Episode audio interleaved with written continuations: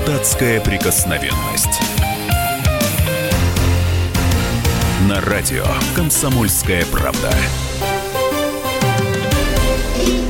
Ну вот поздно пить боржоми, как теперь Россия будет строить отношения с Грузией, когда там идут антироссийские митинги. Поговорим в нашей студии. Я Роман Голованов, депутат Госдумы Виталий Милонов и публицист Сергей Мардан. Телефон прямого эфира 8 800 200 ровно 9702.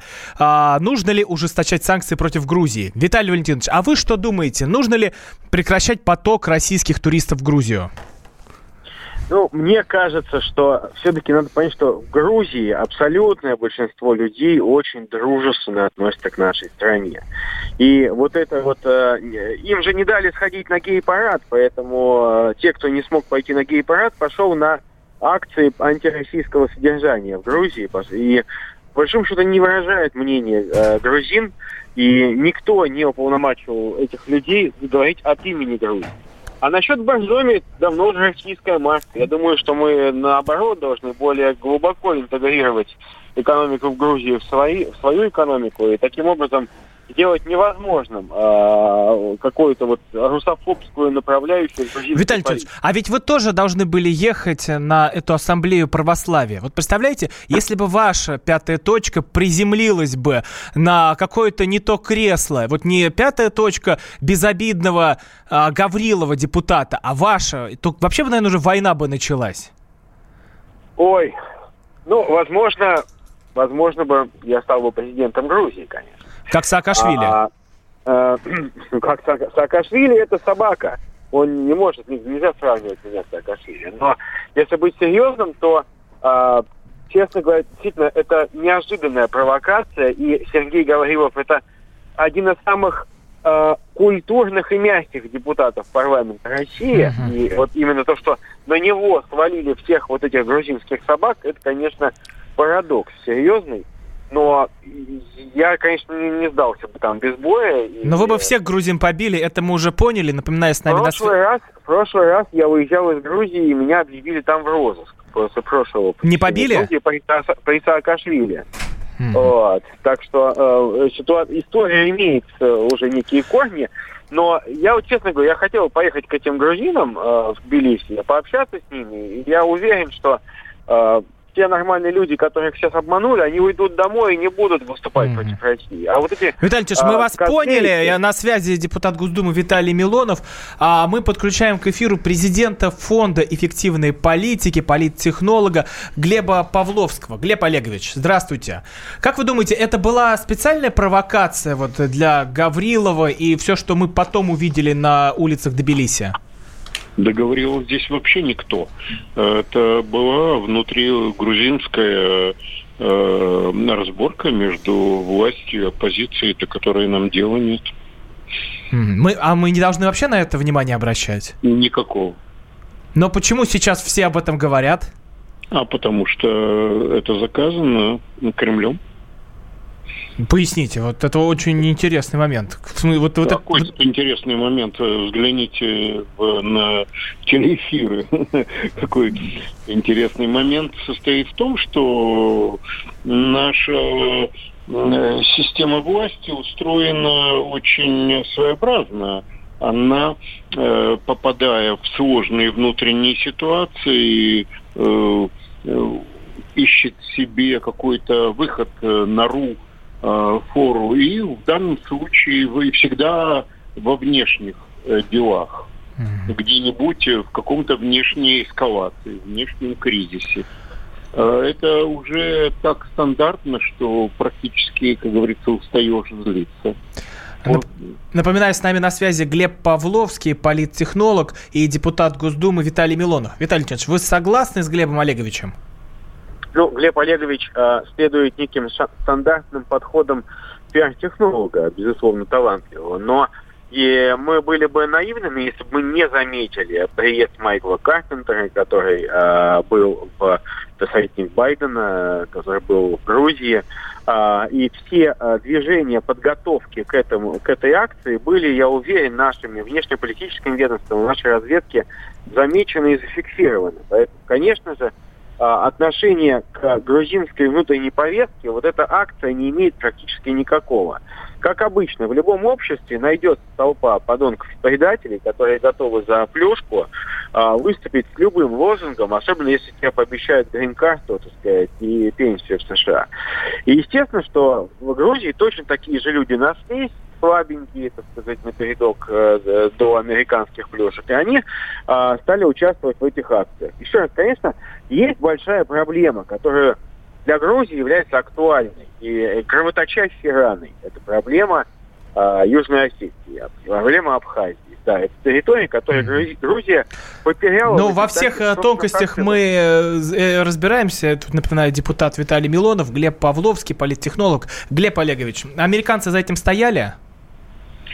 А если там и стояли американцы, Карпентер, в общем-то говоря, довольно малозначительная фигура э, по э, рейтингам американским аппаратным, то они стояли, они занимались э, э, попыткой играть за Саакашвили. Здесь нет никакого сомнения. Они, так сказать, э, не прочь сковырнуть э, руководство Иванишвили и вернуть каким-то образом, хотя это, по-моему, невозможно уже, вернуть Саакашвили или его команду.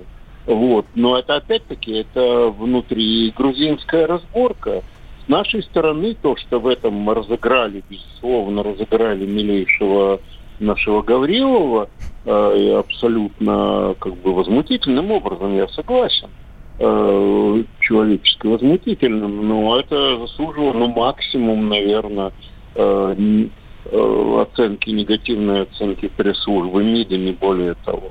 Спасибо большое. С нами на связи был Глеб Павловский, политтехнолог, президент фонда эффективной политики. 8 800 200 ровно 9702. Подключайтесь к эфиру. Нужно ли ужесточать санкции против Грузии? Как выходить из этого конфликта? Напоминаю, Роман Голованов, депутат Виталий Милонов, э, публицист Сергей Мордан. Сергей, вы автор скандальной нашумевшей колонки «Грузия, давай до свидания». О, да. Ну что, так все жестко, да? Да нет, конечно. Я эту Еще колон... жестче? Я эту колонку писал э, практически там в первые два часа, когда все это произошло, и, в общем, признаться, попал под влияние вот этой вот совершенно безумной истерии.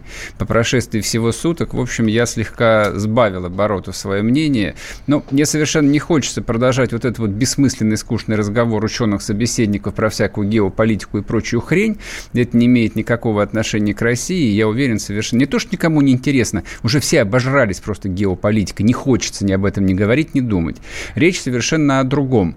А насколько это важно или не важно для нашей внутриполитической повестки, для там, простых россиян. А, удивительное дело, то есть совершенно очевидно, что Кремль воспользовался там этим поводом для того, чтобы отвлечь общественное внимание от совершенно просорной прямой линии с президентом, то есть которая там совершенно там жалкое зрелище из себя представляла, вот, но как бы там наши правители в смысле тактических реакций мастера и пользуются моментом. Довольно глупо их за это осуждать. А, речь о другом. А, удивительным образом вот эта вот а, реактивная реакция совершенно неспрогнозируемая, никем не просчитана. Я на 100% уверен, что никто ничего не просчитывал. Но она оказалась именно тем, а, чего мы давно уже ждем. То есть это вот проявление такой простой, если хотите, дуболомной, но ясной внешней политики. Условно говоря, если у тебя есть союзник, не друг, нет никаких друзей, все, забыли, мы давно уже не советский народ. Если у тебя есть союзник, ты, естественно, отстаиваешь свои интересы, но ты учитываешь интересы союзника. Мягко говоря, Грузия не союзник. Мягко говоря, Грузия совсем не друг. Никогда она не была другом. Не то, что она не была другом в 91 году, она и раньше другом не была. Там все это безумие, там все это безумие, простите меня, началось даже не в 89 году, когда в Тбилиси вышел миллион человек, на которые бросили армию с саперными лопатками. То есть вот этот миллион человек, он питался мяг... там а, вот э, этим сложным отношением к России очень много-много-много лет. Я сказал бы, более ста лет. Вот этой вот в кавычках русофобии грузин, ей более 100 лет. Она имеет все основания. Это не хорошо и не плохо, это просто вот объективный фактор. Там идет формирование грузинского независимого государства. Ну, гру- глупо говорить о формировании грузинской нации, в общем, она возникла тысячу лет назад, но формирование независимого грузинского государства, да, началось, оно продолжается до сих пор. У них есть что предъявить э, России и русским, но это совершенно там не отменяет наших интересов. Итак, если президент, если президент страны, неважно исходя из каких соображений, открытым текстом говорит «Россия враг», агрессор, все правильно сделали, выгнали этого депутата, значит, из э, помещения грузинского парламента. Нет, совершенно недостаточно было бы пресс-релиза МИДа, совершенно недостаточно. Ну и уж простите меня, если вы 2008 году эм, отпрессовали независимое грузинское государство танками, давайте будем последовательными. Я не предлагаю снова их бомбить, но они должны следить за словами и знать, что за словами следует. И что следует за словами? За словами следует эмбарго, за словами следуют экономические санкции, сужение, там, не знаю, гуманитарных контактов и так далее, и так далее. А за нашими словами следует короткая пауза, после которой наши слова о Грузии продолжатся. 8 800 200 ровно 9702, телефон прямого эфира. Нужно ли ужесточать санкции против Грузии и как остановить этот конфликт? Вернемся совсем скоро. Депутатская прикосновенность.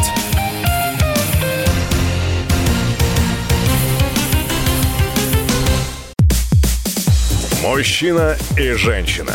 На каждый вопрос свое мнение. Говори, говори, что ты? Почему именно сейчас? Они в 14-м, когда начали Донецк и Луганск долбать так, что пух и перья летели. Так ты сейчас-то ему зачем этот вопрос задаешь? Я задаю вопрос. Тихо.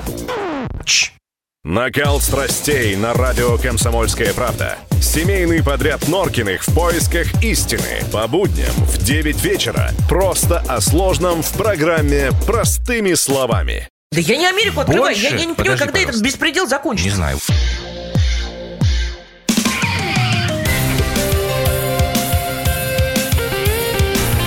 Депутатская прикосновенность. На радио «Комсомольская правда».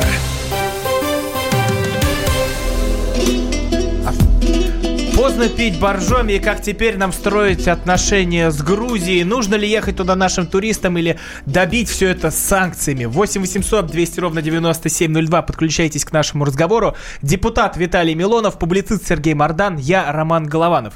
А, также присылайте свои сообщения, будем на них отвечать. Сергей, ну вот э, мы сейчас тут говорим про Грузию. Ну, Грузия это такой добрый мимино, который тебя примет, напо- накормит хинкалями, напоит чачей, нальет э, чарку вина. Неужто не так? Слушайте, вот эти вот проклятые советские стереотипы, ну, от них давно уже пора избавиться. Нет никакого мимино, его не было никогда. Его придумал покойный Георгий Данелли, снявший совершенно гениальный фильм. Да, и плюс вот как бы вся эта линейка старого советского грузинского кино, она вот создала в нашем сознании это, этот невероятный образ. Любой человек, который при советской власти, там, после советской власти был в Грузии чуть дальше туристических маршрутов, а, там, и чуть дальше, чем Тбилиси, там точно знает, что грузины на самом деле немножко не такие. Это совсем другие люди. Они вообще не мы.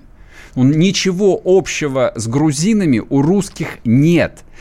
Грузины сами себя идентифицируют как кавказцы. Вот э, вы знаете, что такое кавказцы? Конечно, знаете. Конечно, знаете. Это те самые люди, которые гоняют по Москве на панамерах, стреляют из пистолетов на свадьбе. Это все, вот это, это, это все общее, да, это для них свое родное. А для нас это чистая азиатчина и дикость.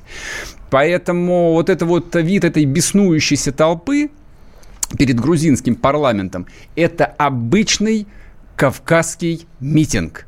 Это вообще обычная кавказская жизнь, которая для нас выглядит, ну, примерно как такая же беснующаяся толпа там на площади Тахрир или то, что происходило в Тунисе, да где угодно, вот на всем Востоке. Поэтому и Грузия, и Армения, весь Кавказ всегда в России назывался одним общим словом – на Востоке. Вот они – это Восток, и относиться к ним надо ровно как к восточным людям. Они очень специальные.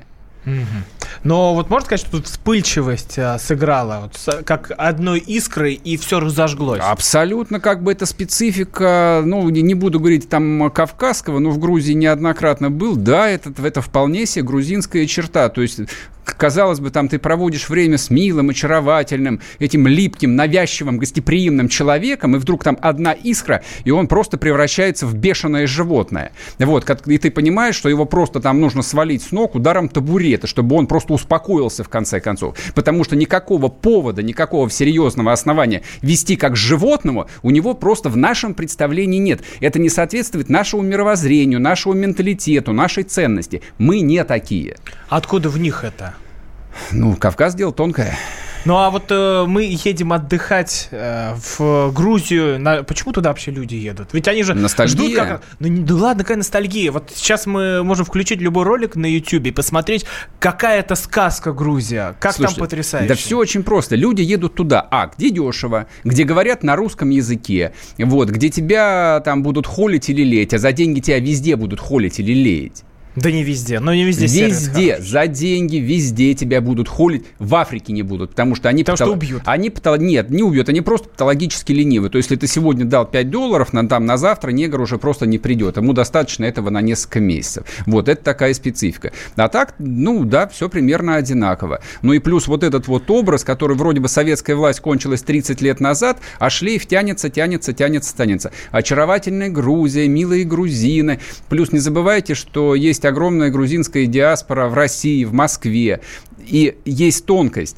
Московский грузин очаровательный московский грузин, это категорически не грузинский грузин, но тем не менее у всех восприятие именно такое. Почти у каждого есть, в общем, какой-то приятель, друг, родственник с грузинской фамилией. И это экстраполируется, то есть каждый думает, ну, они же такие же, они приятные люди, плюс, в общем, у них отличная кухня. Да, у них, правда, отличная кухня. Но никто из моих знакомых, из друзей. Вот вы, может быть, нам, слушатели, пишите. Вот вы отдыхали в Грузии. Вы встречались с таким, о чем рассказывает Сергей? Вы уезжали из Грузии недовольными? В WhatsApp и Viber 8 967 200 ровно 9702. Присылайте. Вот, ну, все знакомые, кто там были, а, они просто в восторге от Грузии. И сейчас... А, я... Можно остановить? А, вы еще здесь, да, Виталий Леонидович? Поток вот этого, э, вот этого на самом деле просто зла и кошмара, который разжигает ненависть между Добрые рыжебородый Милонов. Братскими Всех... народами. Знаете, мы с э, грузинами люди одной веры. Мы э, пьем и причащаемся, мы пьем вместе, сидим вместе, мы причащаемся из одной чаши. Мы молимся одним и тем же святым. Ну как язык может поворачиваться, называть людей там чуть ли не животными? Ну, Сергей, как, как у вас повернулся язык? Вы поймите, вы, вы поймите, вы посмотрите на толпу э, каких-нибудь гопников Навального в Москве. Вот, Сергей, ну как у вас а, повернулся язык? Очень просто. Сказать? Я с гопником Навального скорее найду общий язык, чем с этим православным беснующимся грузином на площади. Тем более, что у гопника Навального ко мне вопросов и претензий, таких вот глубинных столетних, гораздо меньше, чем у продвинутого образованного грузина. Ну вот с нами на связи Василий Попава, грузинский политолог. Василий, здравствуйте. А, мы тут сейчас э, с Сергеем да. разговариваем, и вот а, он как-то очень уж жестко прошелся по грузинскому народу. Но вот не сказалась ли это вспыльчивость, э, такой, которая стала искрой для э, бунтов, протестов? Ну, еще раз приветствую вас. Знаете, вот надо ведь посмотреть предысторию вот всего этого, да? Э, ничего не возникает на, на пустом месте. О проведении данного мероприятия было известно за год до известных событий. То есть у грузинских властей, как приглашающей стороны, было достаточно времени создать такие условия, чтобы э, приглаш... приглашенных э, гостей такого высокого ранга встретить должным образом. А сам формат, э, место проведения данного мероприятия может было выбрано э, неправильно. И здесь грузинские власти э, допустили ошибку, не смогли обеспечить э, должное проведение данного, данного мероприятия. Люди, они должны были знать, что в обществе такое мероприятие было, возри, было бы воспринято крайне негативно. И были такие сигналы, были такие, э, в кавычках, предупреждения, что не следует такие мероприятия проводить, потому что с учетом э, неурегулированности российско-грузинских отношений, отсутствие дипломатических отношений между Грузией и Россией.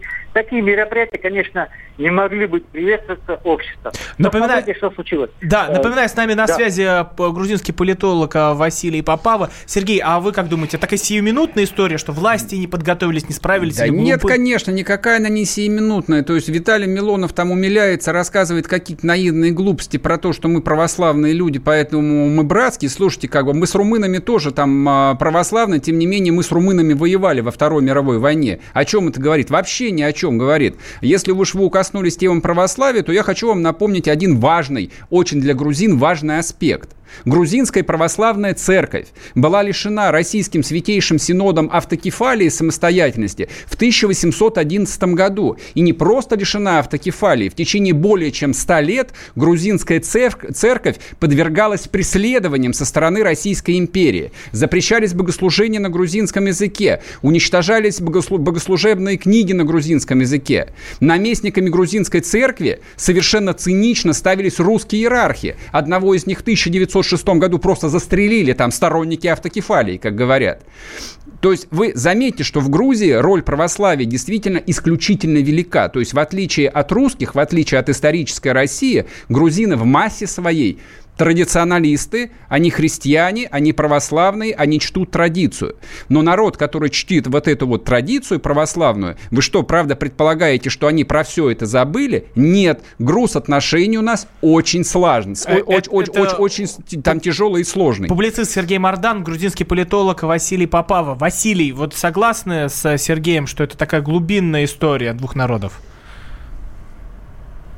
Ну вот, э, опять-таки, ну если мы сейчас будем рассматривать исторический конспект, конечно, это имеет э, значение, ведь грузинские цари династии Багратионов были в течение нескольких веков э, в близких отношениях э, с Московским княжеством, потом э, создавшейся Российской империей. Но в итоге получилось так, что э, Российская империя нарушила Георгиевский трактат и упразднила грузинское царство в 1801-1810 годах, а потом уже автокефалии грузинской православной церкви.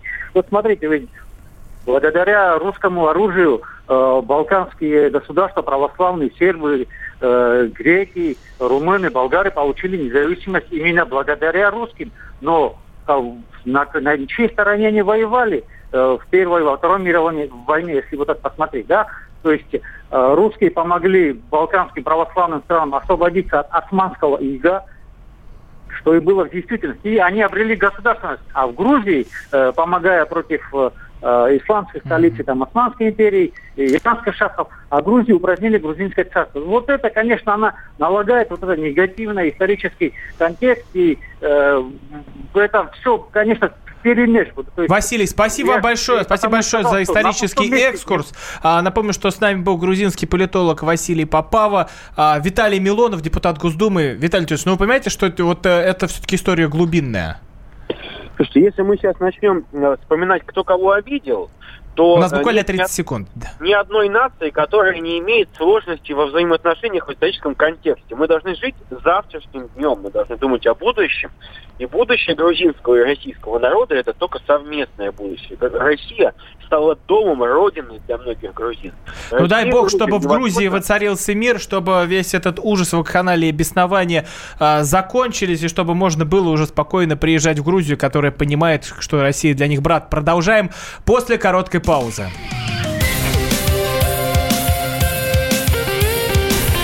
Депутатская прикосновенность.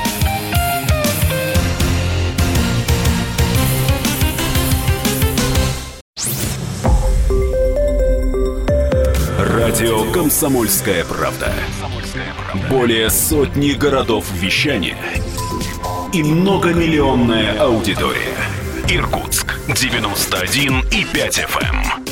Красноярск 107 и 1 FM. Вологда 99 и 2 FM. Москва 97 и 2 FM. Слушаем всей страной.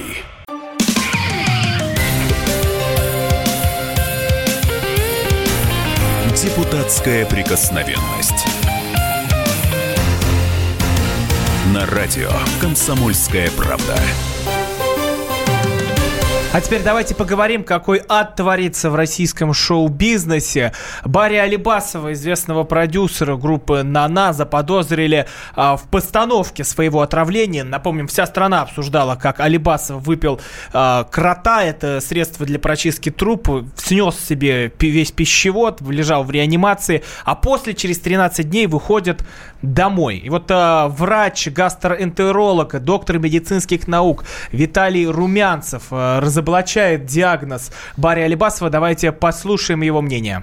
Если правильно поставим диагноз об ожоге четвертой степени, это э, разрушение фактически ткани пищевода, полное. Значит, э, если даже человек выживает, то очень сомнительно. Пищевод должен быть удален, потому что там формируется рубцовая структура. На это требуется длительное время, чтобы этот процесс вообще прошел вот скажем, как он сейчас питает. При таком ожоге питание, там должна была быть э, стома. Он должен кормиться через трубочку в тонкую кишку, минуя желудок и пищевод. Вот у меня возникает сомнение, а был ли там ожог четвертой степени. Врачи опровергают э, отравление Барри Алибасова, но сын Алибасова, э, Барри Алибасов-младший, говорит, что э, все на самом деле было правдой и никакой лжи нет. Давайте услышим и вторую сторону. Смотрите, что там получилось. Первый момент. Он мне показывает атомскую гастроскопию. И смотри, и показывает, вот смотри, вот его ожог. Второй, четвертой степени.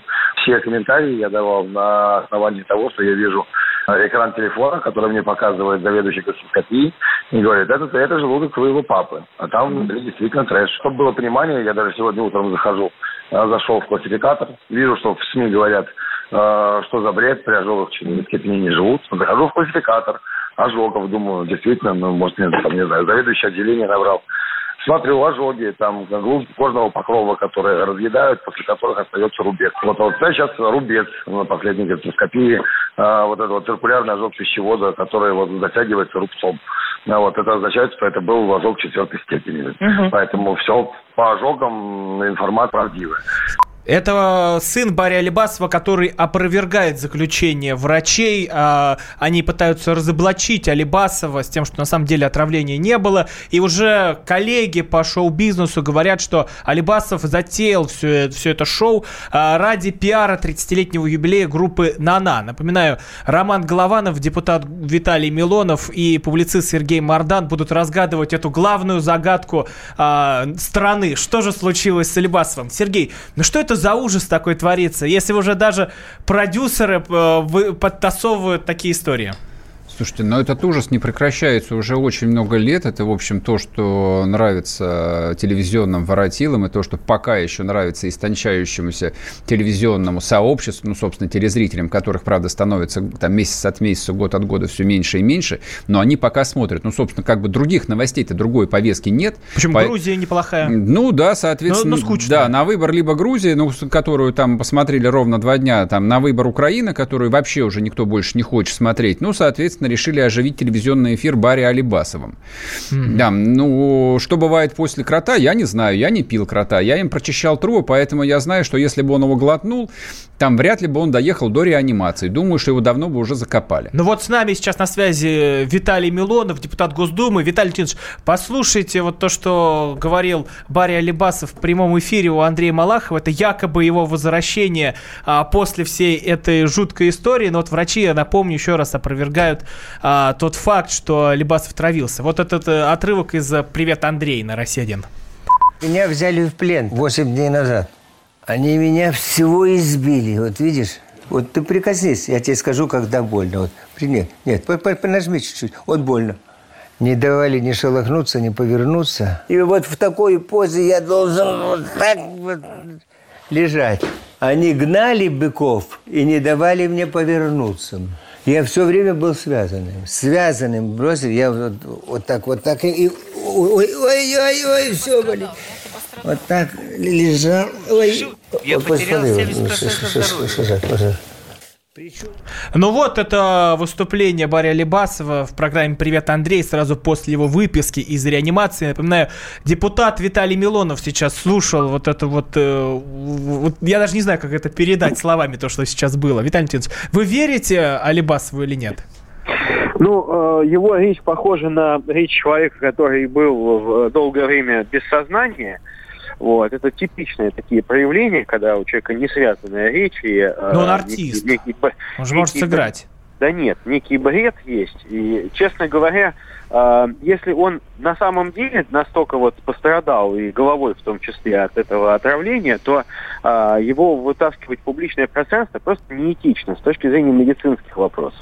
Если же это он пытается разыгрывать, в чем я, ну, не хотел бы, чтобы я верить, потому что, ну, все-таки Барри Алибасов не такой трешовый, как... Ну, вы с ним лично знакомы. Вот и почему сейчас Виталий Милонов не призывает его расстрелять, просто вы знакомы лично. Не, ну мы- Если бы не да, были мы бы знакомы, сейчас бы мы слышали слова «поставьте его к стенке». Секунду, поверьте, в нашей жизни существует гораздо больше проблем, нежели чем вопрос крота и Барри Алибаса. Знаете, вот я Это там говорит Виталий Милонов. в Петербурге, я сейчас гоняюсь там за избирательными комиссиями, которые лишают людей права выбираться в муниципальные советы, потому что они хотят оставить всех своих родственников сидеть в муниципальных советах и выступают поэтому против. Вот это меня волнует. И людей это волнует. А Барри Алибасов, да в конце концов, знаете, если мы вдруг резко договоримся и перестанем смотреть за кротом Барри Алибасова, а эти кроты исчезнут. Потому что это станет неинтересно, это перестанет быть хайповым, драйвовым. Да нет, но все равно мне кажется, что люди хотят подсматривать э, вот эту замочную щель ну, кому и искать, и искать э, вот эти вот э, скандалы, провокации. Сергей, почему Да все это не- все смотрят? да, ну, смотрят, потому что Да людям безумные нравится. рейтинги. Это Да. самое популярное выступление в стране конечно, сейчас. конечно. Телевизор смотрят не люди, а животные. Там люди с сознанием животных. Поэтому хавают они ровно то, что им дают. И прочитать сейчас, а, типа, люди смотрят, да, люди такие дебилы, потому что их кормят вот этим вот медийным говном. Нет, они просто такие дебилы. Они смотрят то, что им нравится смотреть. Там, вы вспомните, там, что происходило до 91 года, когда было всего две, две телевизионных программы. То же самое смотрели, то, что показывали. Программу «Время» смотрели, ну, только под страхом расстрела. Да, когда с тобой порторг стоял, да, ты садился и смотрел программу «Время». Смотреть ее там добровольно было невозможно. Если бы советскому человеку тогда вдруг, ну, в каком-то фантастическом совершенно сне показали бы там программу «Окна», в которой Нагиев изображал человека, которому выбили зубы, там, или шоу с Барри Алибасовым, то есть, ну, это вот непрерывный цирк каких-то клоунов и пидорасов, которые выпивают крота, вот, которые женятся, разводятся, там, живут своими детьми и родителями. Вот. чел- Человек бы с ума сошел. Нет, человек пришел бы в восторг, сказал, да, да, мы это хотим, это же и есть настоящая А свобода. вы на программу «Время». А вы нам программу «Время». Ну вот еще одна звезда всех э, скандалов, актер Алексей Панин, он тоже э, рассказал, как делаются все вот эти вот истории на телевидении. Давайте послушаем и его. Я ни на какие ж уловки ради никакого пиара никогда никуда не ходил. Все, что связано с какими-то скандалами вокруг меня, это не моих рук дело. Я к этому не имею ни малейшего отношения. У меня есть театр, у меня есть кино, у меня есть моя дочь, у меня есть не знаю, секс, наркотики рок-н-ролл. Это мир и время шакалов. Это люди, которые ради хайпа, ради пиара, ради денег готовы на все. Я вырос в другом мире. Я вырос в окружении Владимира Абрамовича Этуша. Я не знаю. а Эти люди живут другим миром. У них есть какой-то хайп, лайки, просмотры. Меня это не интересует. А, это был Алексей Панин, например, в студии Сер- Сергей Мардан. Сергей, ну вот что? Послушайте, этих людей, их всех надо просто усыпить. Панина, Барри Алибасова, всю группу «Нана» в полном составе. Да им 30 лет хоро- хорошо, хорошо, если вам жалко их усыпить, просто загрузите их в телячий вагон и отправьте на, на, на- на дожитие в Пермский край. Пусть они там валят лес. Но это же, ну, кр- кроме матерных слов, я, я не подберу образа, что это такое. Ну как может давать слово вот этому идиоту, который только что говорил? Вот, который трахает собаку и, и тут же вспоминает, вспоминает про свою дочь, которому абсолютно разумная ее мать не дает ему эту дочь. Да кто бы дал бы? А сейчас еще новая история. Панин и нога. Ну, давайте обсудим, боимся, как, да. как Панину в задницу засовывали ногу. Да, вот это вот э, глобальная Ну, медийная тема. Не, давайте у лучше нас как про... у Малахова будут рейтинги. Не, тогда. лучше про Грузию тогда давайте поговорим. Это, в общем, э, как-то более душ- Вита- Виталий душеспасительно. Леонидович, да- давайте уж спасите нас, вытащите нас из этого ада за наши волосы на голове. А, что делать со всеми? Расстрелять, отправить на дожитие? Или законопроект новый написать, чтобы всех усыпили? Слушайте, да лучше рассматривать реальные проблемы нашей. Давайте про выборы в Петербурге. Виталий когда вы предлагаете запрещать вся- всякую порнуху, не, не пускать на секс, э, в секс-шопы, вы как-то не думаете о выборах в эти моменты? Вы как-то непоследовательны, Виталий. То, значит, вы боретесь с пидорасами, то защищаете старого пидораса Секунду, Алибасова. Я, секунду, я борюсь с ними во всех проявлениях, как то на сцене, так и в политической жизни, потому что места для педорастии нету нигде в нашем политическом контексте. Но они Поэтому, есть, да? И места Это им нет, но они дискриминация, я считаю. А место вот у Барри Алибасова должно быть достойное. Я думаю, что он и в Государственной Думе тоже можем, мог бы там возглавлять Ну, какой-нибудь комитет. После Шнура, конечно, он бы мог туда попасть. Ну там в совет, в совет культуры, да. С вами бы мог там спорить, заседать. А, Я считаю, что а, обсуждать Барри Алибасова это негуманно. Если, это просто они все там сошли с ума, реально. Давайте мы не будем телебонить вот этих вот старых звезд. Но у нас, у нас такая прекрасная страна, у нас столько прекрасных тем. Давайте пообсуждаем пальмовое Ну, масло. слава, слава богу, Вот что не сошел с ума депутат Милонов, слава богу, что не сошел с ума Роман Голованов, и слава богу, что не сошел с ума Сергей Мордан. Мы будем не сходить с ума вместе с вами по вторникам в 6 вечера, и в следующий вторник будем не сходить с ума. Подключайтесь. Депутатская прикосновенность.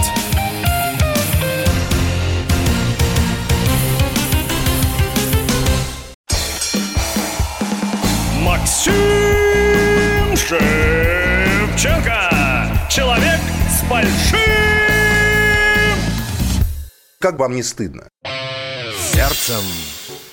Я ужасно извиняюсь, просто очень интересная лекция. Можно уже вмешаться в ваш монолог? Я же вижу, как люди там сидят в подпольных барах, пьют виски, и у них все замечательно. Может, мы жили бы по-другому? Ladies and gentlemen, встречайте, главный миротворец от мира журналистики. Не знающий поражений, чемпион прямого эфира. Поединки каждый вторник в 8 вечера на радио «Комсомольская правда». Мне не хочется либералов обижать.